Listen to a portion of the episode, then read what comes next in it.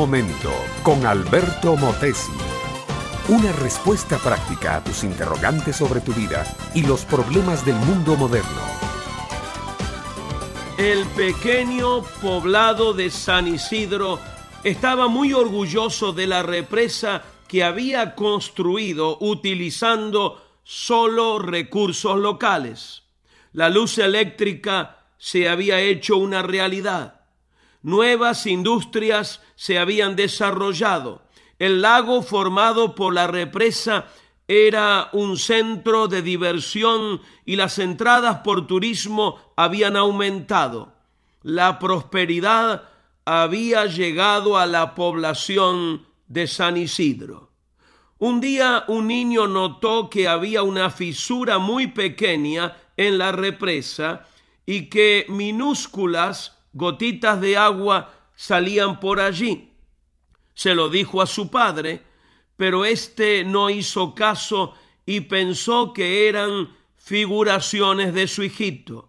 Unos meses después, otro niño también le dijo a su papá que la represa estaba goteando en varias partes. El padre lo ignoró y pensó para sus adentros, la represa está muy bien hecha, nada la tumbará. Pero un día se oyó un ruido ensordecedor, era como la medianoche. Algunos vecinos se levantaron, pero solo para ver con horror cómo trombas enormes de agua con árboles, casas, ganado, automóviles y gente arrollaban el pueblo de San Isidro. La represa se había roto mi amiga, mi amigo, la familia es una represa que nosotros hemos construido con esfuerzo y amor, pero a veces hay pequeñas gotitas que comienzan a escaparse y nosotros las ignoramos. Y muchas veces las relaciones matrimoniales llegan a su fin porque no nos damos cuenta de que los pequeños problemas, las pequeñas gotas, abrieron la represa y cuando corremos a detenerla, toda el agua ha sido derramada y la inundación lo acaba todo.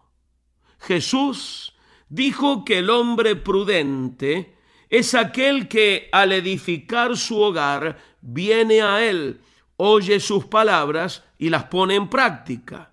Es el hombre que cava, ahonda en la roca y pone un fundamento tan firme para construir la casa que cuando viene la inundación no la puede tumbar porque está edificada sobre la roca. Desde luego la roca es el mismo Señor Jesús, el fundamento total para la vida de la familia. Él puede y quiere ser el fundamento de tu hogar.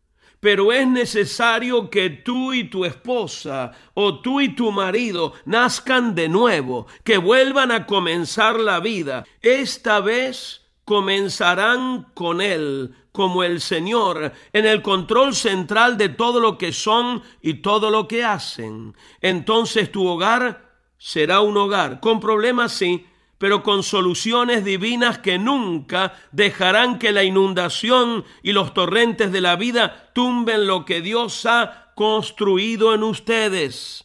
Sí, mi amiga, mi amigo, toma tu vida así como es, con toda tu debilidad, problema, pecado, sueño e ideal, y ríndesela a Jesucristo. Hazlo de manera incondicional, un nuevo amanecer y una seguridad eterna serán las que mantengan vivas las aguas de tu amor por tu cónyuge y las de él o de ella por ti y por toda tu familia. Este fue Un Momento con Alberto Motesi. Escúchanos nuevamente por esta misma emisora. Búscame en mi página oficial facebook.com barra Alberto Motesi. Únete a mi red de amigos.